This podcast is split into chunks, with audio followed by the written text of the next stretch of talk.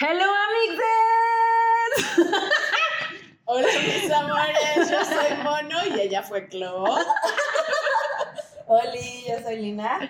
Y esto es El Chismógrafo.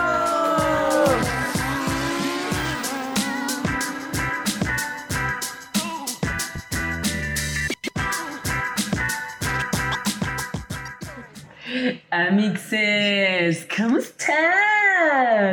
¿Qué onda, chicas? ¿Qué tal les va? Las veo muy contentas. Siempre. Chingando una escala. Saludcita.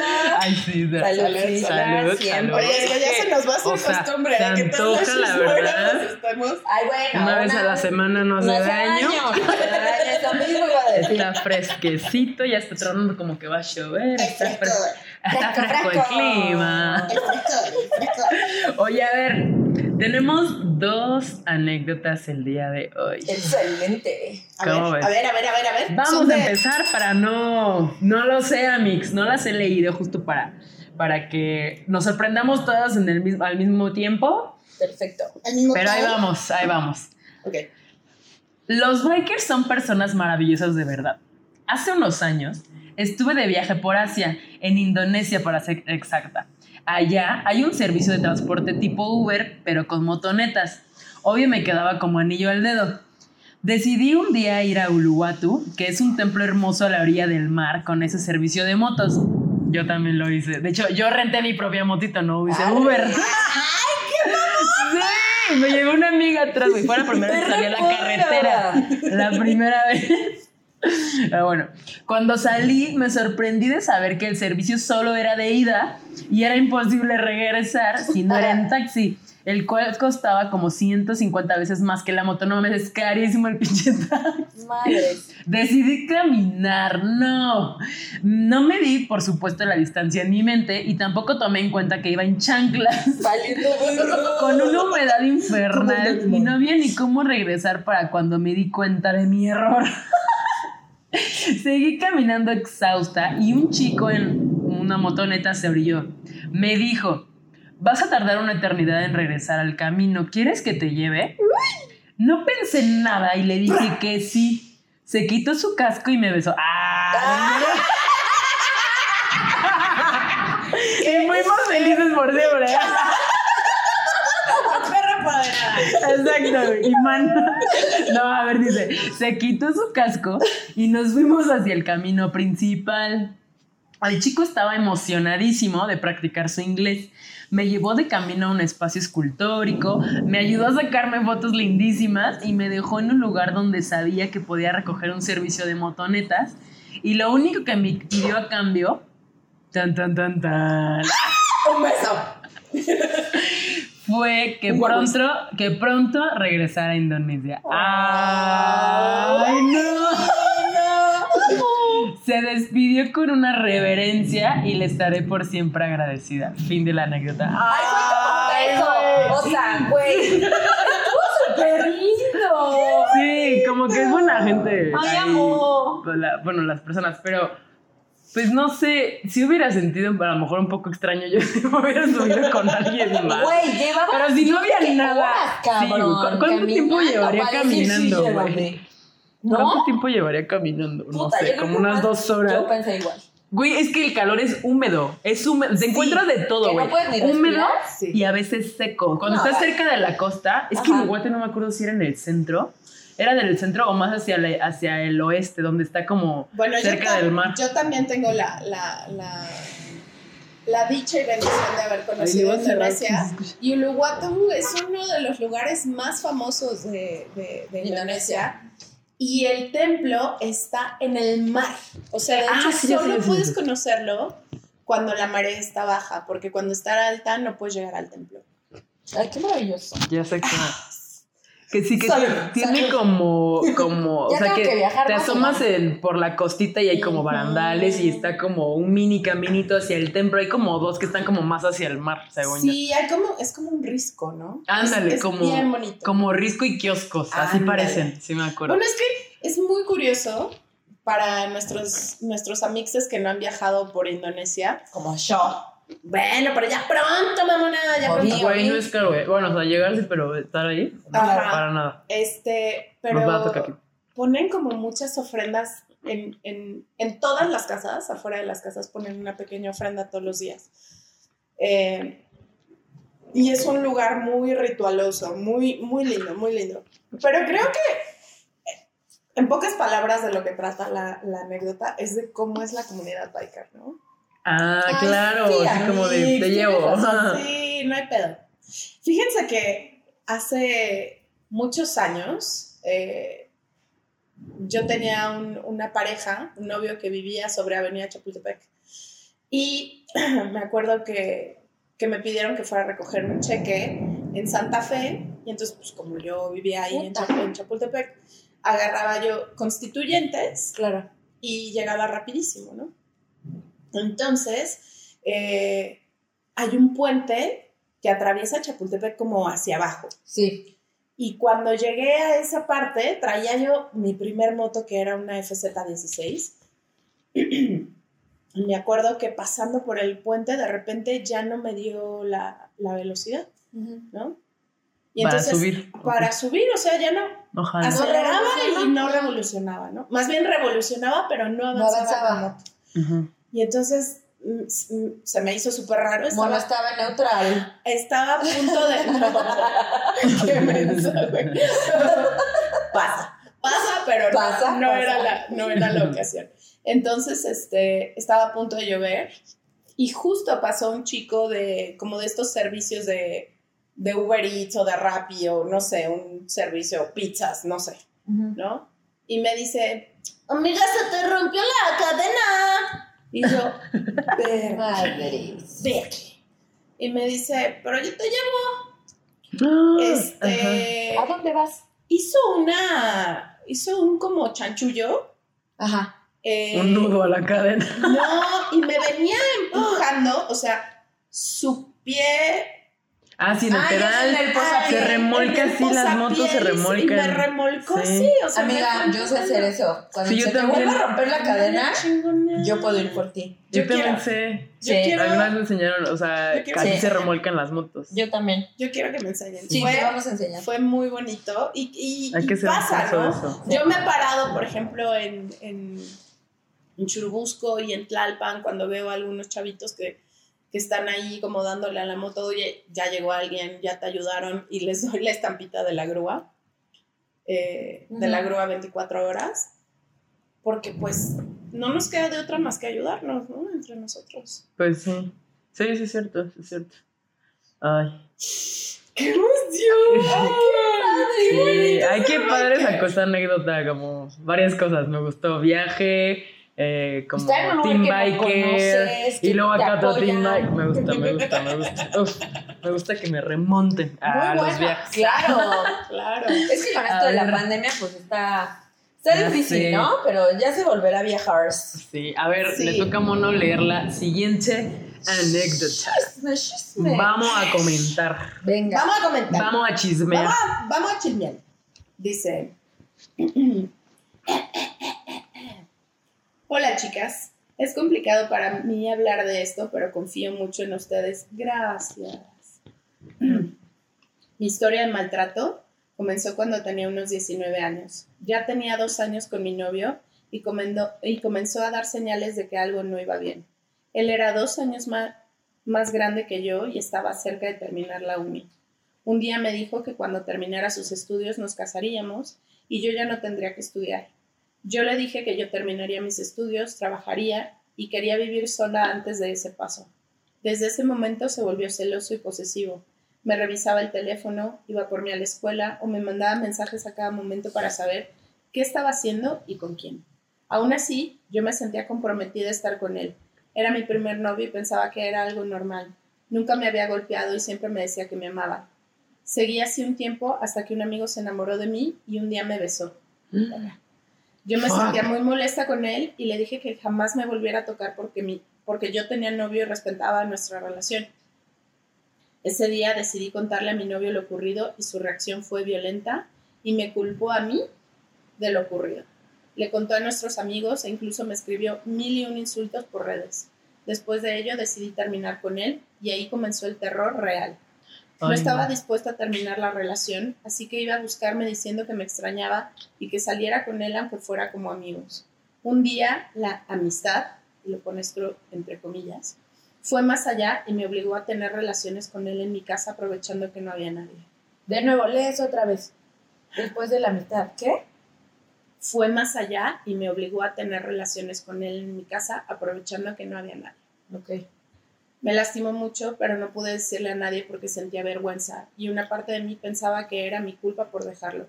Le pedí que nunca volviera a buscar, nunca me volviera a buscar, perdón, y acto seguido él y mi amigo, entre comillas, se aliaron y ambos me acosaban, uno por mi casa, eh, vivía en Ecatepec, y el otro en la escuela, estudiaba en Seúl.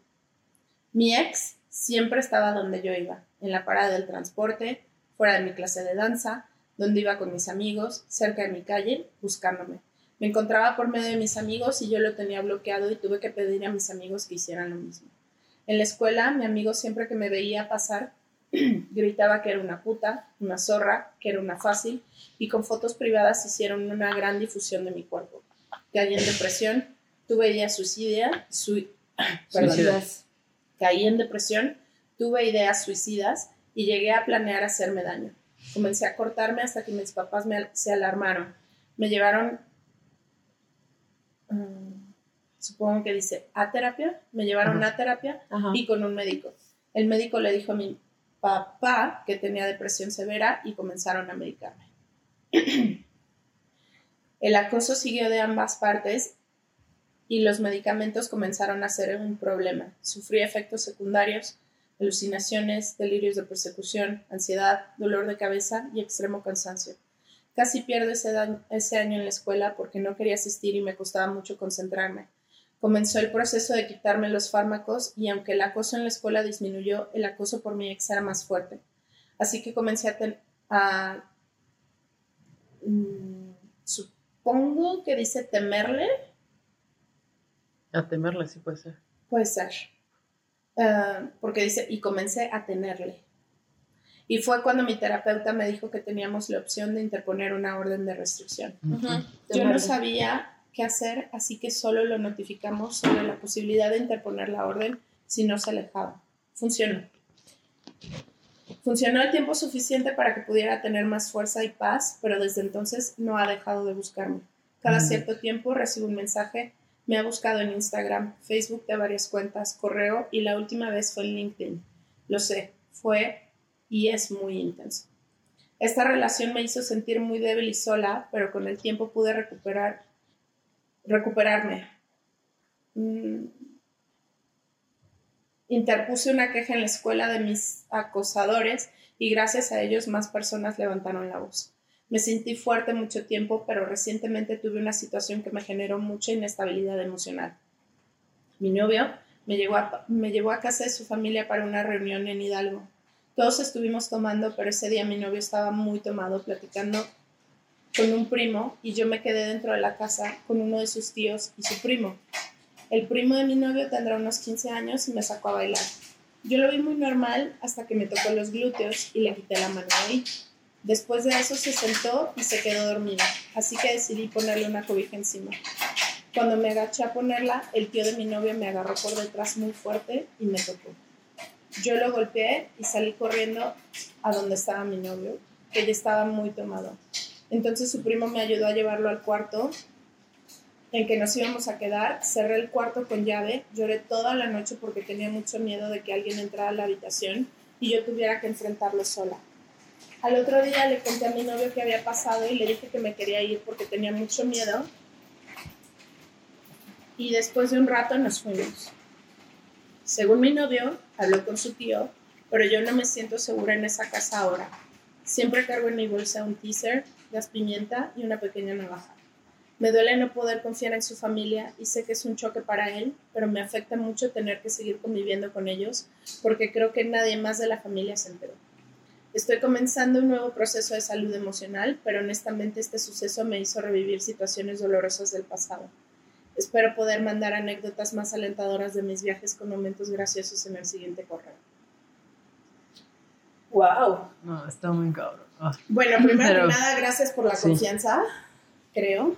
Sí, no, pues Este- gracias por la confianza y, y, El valor. pues por, y, y Claro. creo que está de aplaudirse el que lo quiere compartir porque sabe que esto se va a hablar aquí, que le va a llegar a más personas, que pues al final es alzar la voz para todas y todes los que en algún momento de la vida nos llegue una persona a decirnos, oye, me está pasando esto, y pues creerle o investigar o preguntar o escuchar, porque muchas veces justo pasa como que no les creen, ¿no? O sea, es como de, como el primer novio que dijo ella que la culpó, como cómo tu pareja, si le estás confiando algo que, es, que un tipo te hizo, pues te está culpando, o sea, no sé, existe, entonces justamente solamente es como ser más abiertos, escucharlo de entrada, ¿no?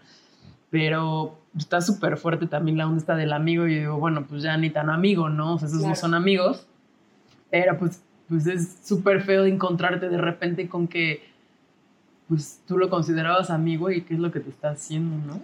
Creo que una de las cosas que es súper importante señalar es que independientemente de la confianza que esa persona tu- de- tuvo en depositarnos esta, esta anécdota, eh, nosotras no somos psicólogas, nosotras no somos especialistas en el tema. Es muy importante que cuando este tipo de cosas sucedan, ayu- busques ayuda profesional. Pero lo hablábamos el, el- el sábado, ¿no? El- digo, el domingo que nos vimos, Clo, Ujú. la importancia de pronto que tiene el verbalizar Ah, sí. ciertas cosas, porque no importa que no tenga tu nombre, tu dirección y tu apellido, cuando, cuando pones esto en un correo o cuando lo mandas a una cuenta o cuando lo hablas con alguien. Creo que el verbalizarlo te ayuda mucho a que salga de tu sistema de una u otra manera Sí, a sacarlo. yo me, obviamente me siento como muy relacionada con, con esta historia porque yo me guardé una historia de abuso durante casi 15 años y la primera vez que la verbalicé fue en un grupo que hicimos, eh, que fue cuando yo empecé como con el movimiento feminista y traté como de encontrarme con mi tribu, ¿no? Eh, poco después del movimiento de Me Too, hice un grupo de mujeres para que tomáramos un curso de, auto, de, de defensa personal. Y fue de hecho la novia de mi exnovio, fue mi mamá, fue mi mejor amiga, fueron muchas personas que yo apreciaba, muchas mujeres que yo apreciaba y que quería mucho, lo hice para, solo para mujeres. Eh, hicimos un círculo en el que platicábamos acerca de este tipo de abusos y fue la primera vez que yo verbalicé lo que me había pasado a mí. Y recuerdo la cara de mi mamá desencajada, como las ganas que tenía de llorar. y dije, creo que era muy importante que lo dijera porque así la persona que intentó abusar de mí, la persona que estuvo a punto de matarme, le quité todo ese poder, ¿no? Entonces, siento que, y lo voy ganando yo, voy ganando terreno poco a poco. Sí. Siento que verbalizar y que hablarlo es súper importante, pero sí es muy importante que esta persona que se, que, se, que, que se acercó a nosotras y que compartió su anécdota, tiene que buscar ayuda profesional y tiene que encontrar la manera, como lo hablamos alguna vez en el curso que queremos organizar nosotras también, es, es muy curioso, pero las víctimas nos perpetramos porque seguimos teniendo ciertas características que los abusadores pueden leer en nosotras. Una vez que nosotras empezamos a dejar de tener estas actitudes, dejar de tener esta psicología, el abusador deja de abusarnos. Porque en el momento en el que tú te haces dueña de tu propia historia, la historia cambia, ya se vuelve tu historia, no la historia de cuándo abusaron de mí, no la De historia de, como cuándo víctima, ¿no? Ok. yo fui una víctima. Entonces eso es súper importante. eh, y, y nada, pues que sepa que obviamente que en esta comunidad, si se acerca alguna de nosotras, eh, recuerdo cuando fui a la marcha el año pasado, ¿Qué marcha? a la marcha Del del 8 8 de de, ma- de ma- de Marzo. marzo, ¿Qué marchas? no fue el año pasado, fue la marcha contra la violencia a las mujeres. No fue la del año pasado porque COVID. Fue la de Ah, no, sí. 2019. No, Es que sí. no, sí, fue la hubo. del año pasado, sí fue la del año pasado. Me acuerdo que me encontré una chica caminando que traía un cartel que decía, yo fui víctima de una violación y estoy aquí para darle voz a las que ya no tienen voz. Y yo estaba parada en una esquina y venía llorando Ujú. la chica. No sé, habíamos muchísimas mujeres en la marcha, pero éramos un mundo de mujeres y yo tenía destrozada la garganta porque venía gritando todas las consignas. Pero cuando la vi, me entraron unas ganas de abrazarla. Entonces me, me- me- me bajé de la banqueta, me acerqué a ella y le dije, te voy a abrazar. Y me dijo, y yo a ti. Ay, Nos abrazamos y nos pusimos a llorar las dos al mismo tiempo. Y me dijo, gracias, verbalizarlo y decirlo me ayuda mucho. Y obviamente una de las cosas que a mí me saca cabrón de onda es que aunque sea violencia, obviamente esta es una violencia muy fuerte, esto, esto es algo muy personal y muy fuerte. Yo no he conocido, desafortunadamente, una sola mujer que no haya sufrido acoso.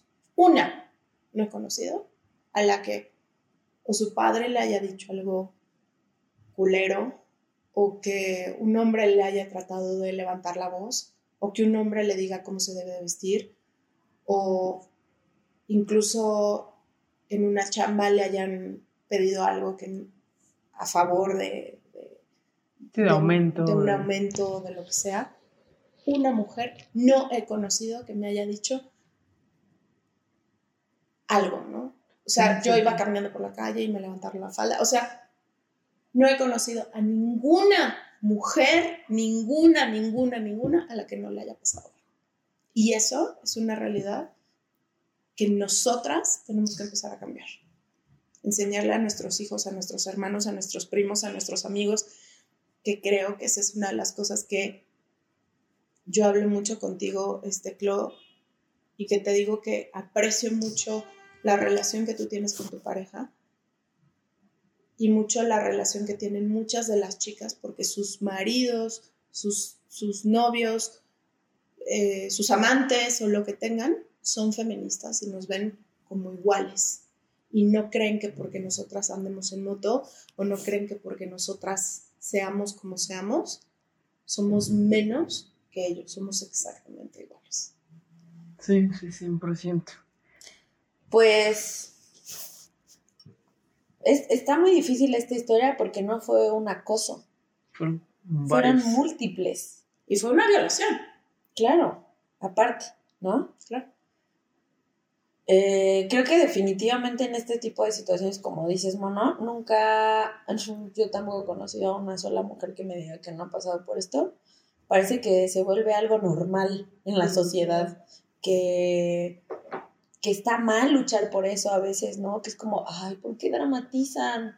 Sobre todo me, pasa, me, me ha pasado ya ahora por todas estas marchas que dicen, es que los hombres también pasamos por eso. No dudo que los hombres pasen por eso, que no tiene que ver con el género, tiene, siento, sí, porque hay más peso en las mujeres, porque siempre lo han creído o en, años, en tiempos pasados han creído que es el sexo débil ¿no? Sí, o que, Así se se tiene, hablaba. o, sea, o que los hombres tienen el poder sobre la mujer. Exacto. No todos, Sí, no todos, pero hay que, como pero que es la algo generalidad, que está exacto, porque también creo que somos bastante afortunadas, como lo comentó Mono, pues tenemos muchos hombres que nos apoyan muchísimo y que son súper feministas en esa parte y, y nos aplauden, ¿no? O sea, son como muy igualitarios. Entonces creo que por ese lado, eh, obviamente esta historia pues nos pega muchísimo porque a todos nos ha pasado a, a nuestra manera eh, Pues diferentes maneras de acosos, ¿no? Claro. Este, definitivamente creo que no es que estuviera mal cómo llevó el proceso, porque al final yo también me he medicado, entonces entiendo un poco, o me imagino, tengo idea de un poco cómo pasó esta parte de, la, de los medicamentos, porque fue su manera y también parte de la manera en la que sus papás la apoyaron, eh, porque al final, pues los papás, pues a los papás no les enseñan a ser papás tampoco. Y creo que otra de las cosas que sucede, perdón que te interrumpa, es que no se ha normal, o sea, se ha normalizado el no hablar de este tema y la gente no sabe cómo reaccionar a esto. Sí, sí, no sí. lo ven tan grave. Se ha hecho tabú, o sea, llegó un momento en el que se ha hecho tan tabú que, que lo tienes que esconder, que lo tienes que hablar entre dientes o en secreto cuando... Es que pues, ajá, es como de, no, o sea, se dice, eh, se confronta, o por lo menos, como dices, normalizarlo, porque, güey, es tan, tan común que pasen estas, o sea, Sí, cualquier común. tipo de violencia y de acoso a la mujer es muy... ¿Saben qué pasa? Que creo que cuando escuchamos que a alguien la lastiman, la violan, abusan de esta persona, la tocan, le gritan, le hablan, todo eso es violencia. pero lo cuenta y digan ustedes, ¿saben qué hacer? O sea, llega esta chava súper valiente a contarnos su anécdota. ¿Qué hacemos? Eh, ¿No? Como que siento que nos quedamos Es como que que, son nos contamos. cosas. Exacto, Sí, nos unimos, sí. apoyamos, generamos empatía, porque Sí. la verdad es que las tres, esta historia nos conmueve totalmente. O sea, no es algo que, que, que digamos, bueno, pues qué lástima, pobrecita. No, o sea, es No. como, para esto Échale ganas. Chinga tu madre, no. O sea, no se trata de eso. Creo que sí. ¿Qué sigue? Lo que sigue son es esto, ¿no? Creo que yo lo primero que, que, que le diría a la gente y a las chicas en general, si estás pasando por una situación así, es que sí tienes que buscar ayuda. ¿Qué tipo de ayuda? O sea, porque esta chava buscó eh, la parte de la terapia y la medicaron. A mí también me medicaron, por eso entiendo un poco esa parte. Y yo hasta la fecha estoy en terapia, entonces creo que es súper sano, súper, súper sano estar en terapia. Sí, Por sí, la sí, situación que sea, es como ir al dentista, al ginecólogo, eh, al doctor, al Es dentista. Es- exacto, es algo que tienes que hacer. Igual, a lo mejor no una vez a la semana, pero unas dos veces al mes, una vez al mes echarte una buena terapia para hablarlo, como dices, ¿no? se siente. Ay, bien rico, mamá, es bien rico. Ay, es súper Sí, es liberador, eh, creo que te Es sano. aprendes más de ti, Sí. eh, Te conoces. liberas, te conoces y, y por ahí mismo pues también te ayudas a ti misma, o Sí. sea, Yo qué es lo que estás pasando. Sería mi primer consejo para ella. No sé en qué situación esté actualmente el día de hoy. No sé si siga con el novio, si siga viendo esa familia, si ve al amigo, si sigue en esa universidad. Yo, en parte, ah, como creo que pensamos nosotras, es una, alejarnos de la gente que no nos trae buenas cosas, Sí. que no nos trae buena vibra, que no nos trae buen amor, que no nos retroalimenta, que no nos hace crecer, que no nos hace sentir mejores personas. Eh, entonces, alejarnos de ese tipo de personas, ¿no? Que son tóxicas. Córtalas. Exacto. La segunda sería terapia sin medicamentos. Al final la mente es bastante poderosa y creo que puede salir adelante, aunque son situaciones muy delicadas y muy fuertes, pero creo que podría eh, evolucionar y crecer internamente, personalmente, con una terapia, con una, eh, como dices, Mono, pedir ayuda, y yo creo que es una manera de pedir ayuda, eh, de no sentirte sola, de sentirte apoyada, de una persona profesional que sabe de lo que está hablando eh, que para eso estudió por muchos años y que es profesional, que sabe cómo ayudarte. Eso es lo más importante, porque al final la familia te puede decir, aquí estoy, te apoyo, los amigos igual, pero no es gente que profesionalmente te pueda llevar un proceso específico para sanar ese tipo de traumas tan complejos. Y para sanar ese tipo de traumas tan complejos y también para reescribir tu historia. Claro. Lo importante es, eh, obviamente, tú fuiste una víctima, esto no te lo buscaste tú, no es tu culpa. Claro. Eh, estás en todo tu derecho de llorar, de mentar madres, de, de, enojarte. De enojarte, eh, por supuesto, ¿no?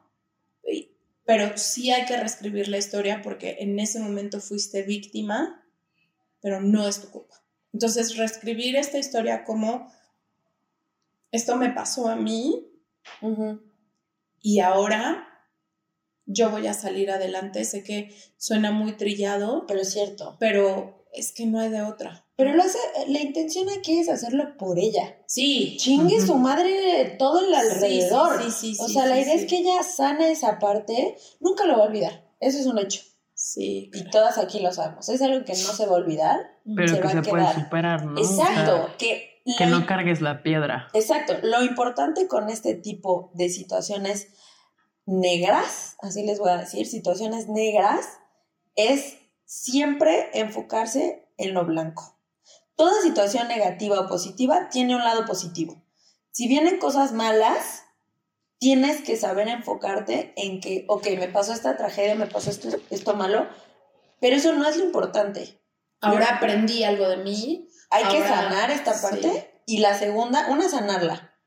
Y la, do- la segunda, la segunda parte de, de este tipo de situaciones es saber y aprender de ellas. Sacar el lado bueno, fluir, salir a flote, estar en la superficie, darte cuenta que eres una fregona, que si puedes con esto, que es muy difícil, puedes con cosas más fregonas y que puedes tú sola.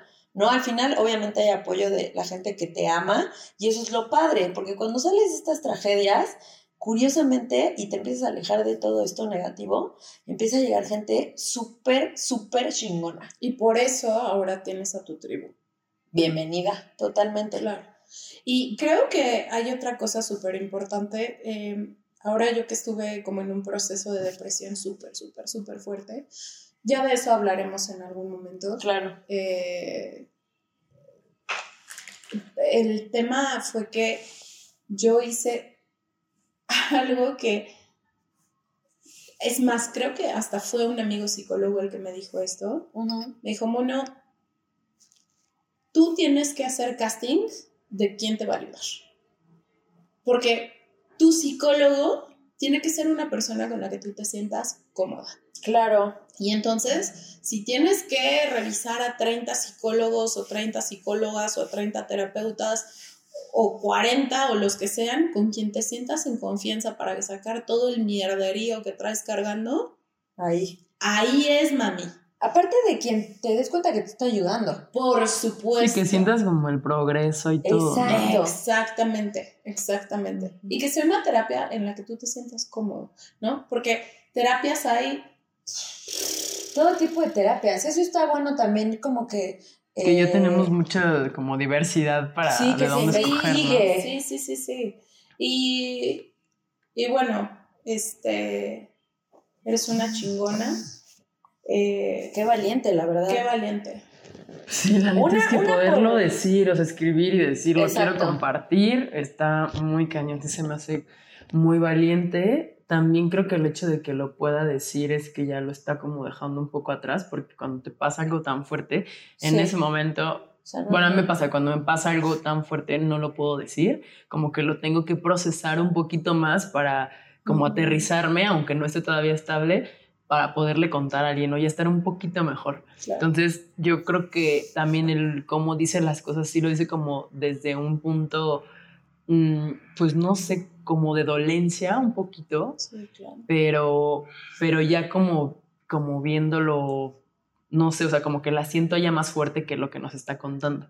Y hay veces que cuando estás dentro de, pues es, todo tu alrededor, o sea, eres tú eso, eres todo tu alrededor, eres lo, Eso. todo, en ese momento eres parte de la mancha. Y ahorita siento que ella está separada de la mancha, que como que se me hace eso padre.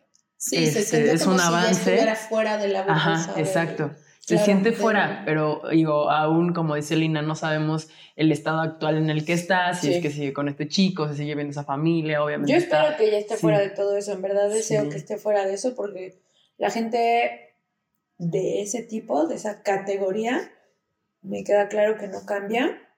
A lo mejor y puede crecer un poco y darse cuenta de sus errores, pero de aquí a que lo hace, pues uno tiene que evolucionar Sí. por uno mismo. Entonces no hay que esperar milagros de las Sí, personas. no. Más bien es uno, ¿no? Eh, cuidarse uno mismo, valorarse y decir, bueno, creo no merezco eso, ¿no? O sea, no Exacto. merezco X cosa. Y creo que algo súper importante cuando mencionaba esta parte de yo sigo yendo o sigo viendo a la familia de, la, de mi pareja, este, es como, o sea, a lo mejor en ese caso, no sé, que si fuera yo, a lo mejor pues no iría, ¿no? Pero si es que frecuentas muchas personas, es como, bueno, es mi vida, es mi tiempo y es mi espacio en este planeta, que el tiempo no regresa y como por qué estar en momentos que te sienten, que te hacen sentir incómoda, Claro. eh, pues sí, incómoda o insegura, si tú puedes tener la decisión de decir yo no y cambiarlo, pues no estés ahí, porque neta, el minuto, la hora, este momento en el que estamos, pues es lo que está existiendo en ese momento y no va a regresar. Entonces, claro. la vida es tan corta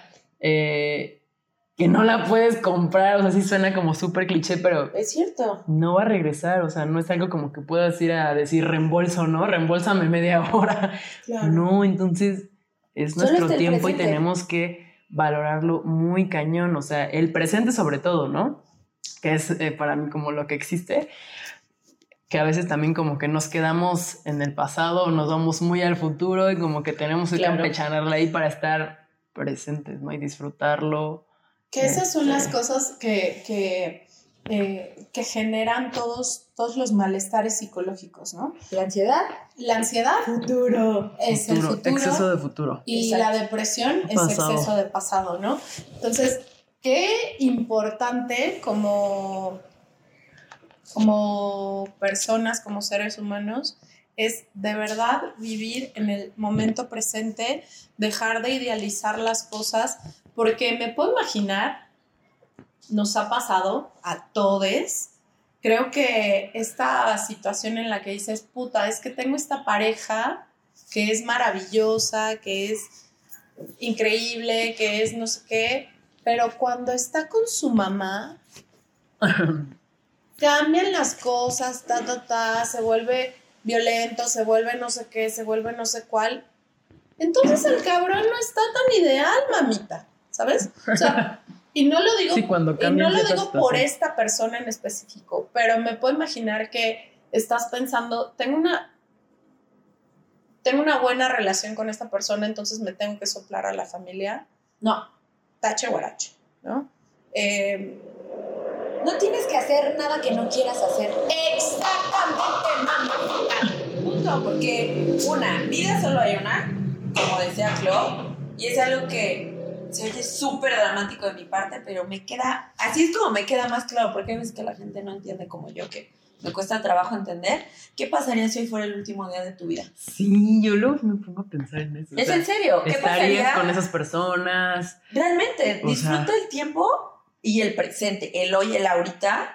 Vívelo al 100, pero vívelo al 100 con amor, con felicidad, con la mejor actitud, con la mejor disposición.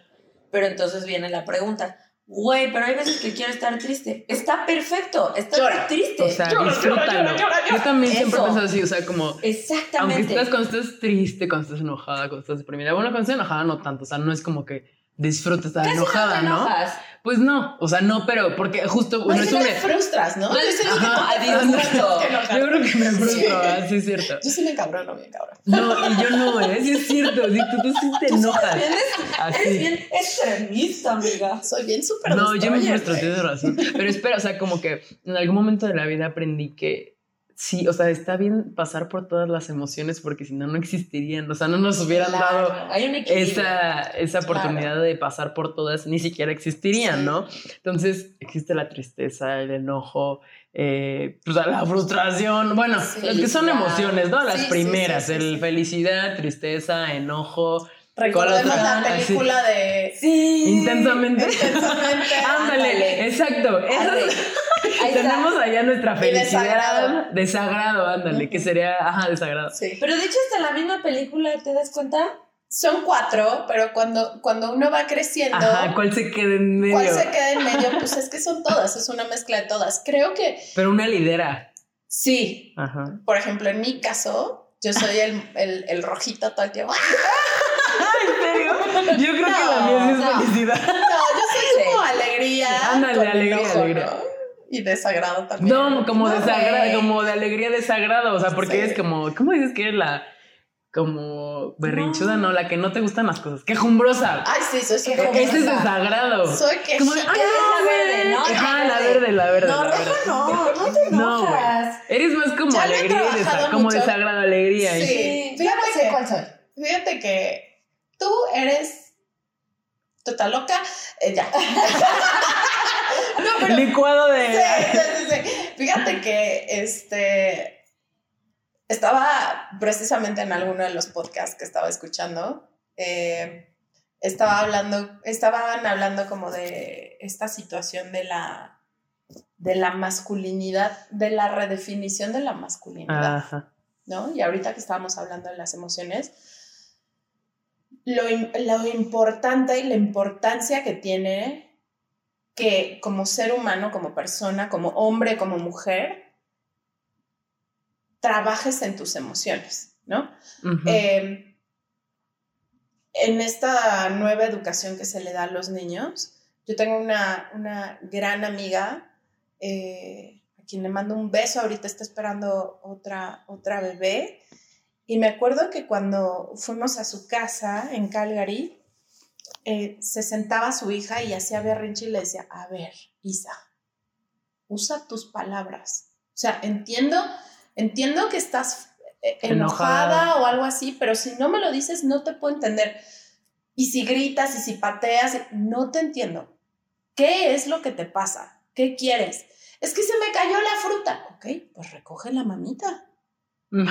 ¿no? O sea, y creo que esta negación, sobre todo ah, de los hombres, en decirles, no llores, crea todos estos seres humanos frustrados, a estas mujeres a las que se les dice, no digas nada, porque qué va a pensar la gente de que te hicieron esto, de que a mí, en realidad, si una persona, o sea, si, un- si mi familia me dijese, no digas lo que te pasó, tres veces a la chingada, verbalizarlo, decirlo y exteriorizar lo que siento y llorar y quejarme y decir cómo me siento es lo que más te ayuda a que esa emoción no se te quede acumulada, ¿no? Sí. Que precisamente esa fue, eso fue lo que hice yo durante 37 años. Y cuando yo me encontré en ese punto álgido, en esa inflexión, en ese momento tan fuerte de mi vida en el que él cortó conmigo el novio, perdí mi departamento, me quedé sin chamba, me tuve, o sea, en el que todo mi mundo se me derrumbó, lo que pasó fue que me estaba acumulando tanto, tanto, tanto, tanto, tanto que me puse como pelotita y por eso subí 25 kilos. Ujú. No, o sea, Acumulaste esto, todo. todo esto que dices de, de verbalizar, lo que dices de tu amiga que, a ver, sé que estás enojado porque te veo, pero explícame, háblalo para que pueda generar empatía, te pueda Sí. entender y ayudar. Lo voy a volcar a la anécdota y me voy a ir más atrás de simplemente hablarle a nuestra amiga, eh, que obviamente ya es super chic and right, pero hay un pasado atrás de eso. O sea, Claro. hay, hay cuatro hombres de los que está hablando y los cuatro hablan de abuso, de acoso. Estos cuatro hombres, yo en lo personal, pues no estoy enojada con ellos. Yo más bien estoy preocupada porque obviamente son de todas las edades. Hablo de un primo de 15 años, hablo de un tío, habló de un novio que seguramente va a tener veintitantos años, un 21. amigo treinta, ¿no? Y habló del amigo del. Hay muchas edades. como- Ajá. De la universidad. ¿Estás de acuerdo? Sí. O sea, va a una Sí, edad sí, desde sí. 15 a, ¿qué? Unos 40, 50 años Pues sí. en promedio. Todo esto viene de un pasado. Sí. O sea, estos cuatro de una personajes, educación, de una educación que. hay algo ahí reprimido, Claro. hay, hay un problema ahí que en realidad, como decimos, ella es la víctima, pero ella no es la del problema. El problema viene de educaciones, de cultura, de qué pasó en casa de cada uno de estos cuatro seres humanos que los dejó tan traumados que creen que tienen el derecho y el poder sobre otra persona. Y está mal. Pero ellos aún no lo tienen tan consciente y creen que es algo muy normal. Sí, pues y no lo desde ahí claro. empieza, ¿no? O sea, esto tiene un atrás, ¿no? Entonces Un desde ahí se tiene, claro. Se tiene que trabajar y, y una parte importante, pues, es como dices, la educación, el generar empatía y comunicación, pues, eh, en ese núcleo familiar, desde ahí empieza todo. Y creo No que creo. lo, lo que nos toca, justo como lo que decías y que, que sigue, también una, pues el que estamos tocando estos temas justo para compartirlo, que se sepa más. Eh, Que sepas que no estás sola. sí, no, ella, ella sabe que no está sola. Este, digo, por, o sea, como que sí nos dijo de, oye, confío en ustedes. Claro. Eh, pero Igual, eh, si en algún momento ella, bueno, Mono y yo no sabemos, de hecho, la identidad de esta persona, este, igual Clo sí tiene el contacto, pero si en algún momento ella quiere volver a mandar un correo y pedir ayuda de alguna manera, sin saber qué hacer, o algún apoyo de esta comunidad que definitivamente la apoya, no lo dudes, manda el correo nuevamente, si necesitas eh, apoyo de cualquier manera, aquí estamos, eso este, ya tienes la información, obviamente no lo pasamos por alto, entonces, pues sí tienes un ciento de mujeres que te apoyamos y que... Y vamos a poner en la descripción del podcast Claro. una, una línea de ayuda, ¿no? Un lugar al que, al que, al que Sí. se pueda buscar Sí. ayuda. Creo que eso lo este, necesitamos muchas, ¿no? Definitivamente, Sí, definitivamente. claro. Yo tengo un lugar al que curiosamente me mandó mi, mi, mi ginecóloga, que es súper hippie, y me dijo, todo esto por lo que estás pasando es una negación de tu feminidad por todo lo que te ha pasado, por toda la historia que Entonces también es una súper ginecóloga, este, por si también, también la quieren, ponemos. también quieren. Sí, la ponemos en doctora- contacto. Sí, la Claro. doctora Luz María Rico, a quien le mando un beso y la adoro y la, y la amo. Eh, pero bueno, desafortunadamente, ya saben, yo soy Knock, knock. Nanak, este, la señora del tiempo, mamá tiempo. Se nos acabó. se nos eh. acaba el tiempo, se nos acaba el tiempo, tío. Pues estuvo padre, la verdad. Creo que aprendimos sí, también, ¿no? Qué fuerte eres y este y qué linda también es la comunidad Rider. Eh, les mandamos muchos besos en sus molleras. Cuídense, hablen, griten, levanten la mano. Aquí estamos para ustedes. Y si obviamente no somos profesionales, pero si les podemos ayudar en algo más, Amigas sí somos. enco- eso, Eso sí encontrarán somos. por lo menos un hombro, un, un Abrazo. un abrachito, un, Un beso en la beso, un beso de tres. También lo damos ¿Ya lo damos? porque nos queremos. Este, Ya sé. nos vemos en el próximo chismógrafo. ¿Cuáles son tus redes sociales, Clau? Ah, mis redes sociales son arroba Cloviker y las de She Can Write son shecanwrite.mx en Instagram y She Can Write MX en Facebook. Las tuyas, mono. Yo soy arroba monovenus en todas las redes sociales que tengo. ¿Y Lina? Yo soy Lina Tapasi en Instagram y Facebook. Pues Las- listo. Les queremos mucho. Este sticker ya lo tengo. Este sticker ya lo tengo, ya lo tengo.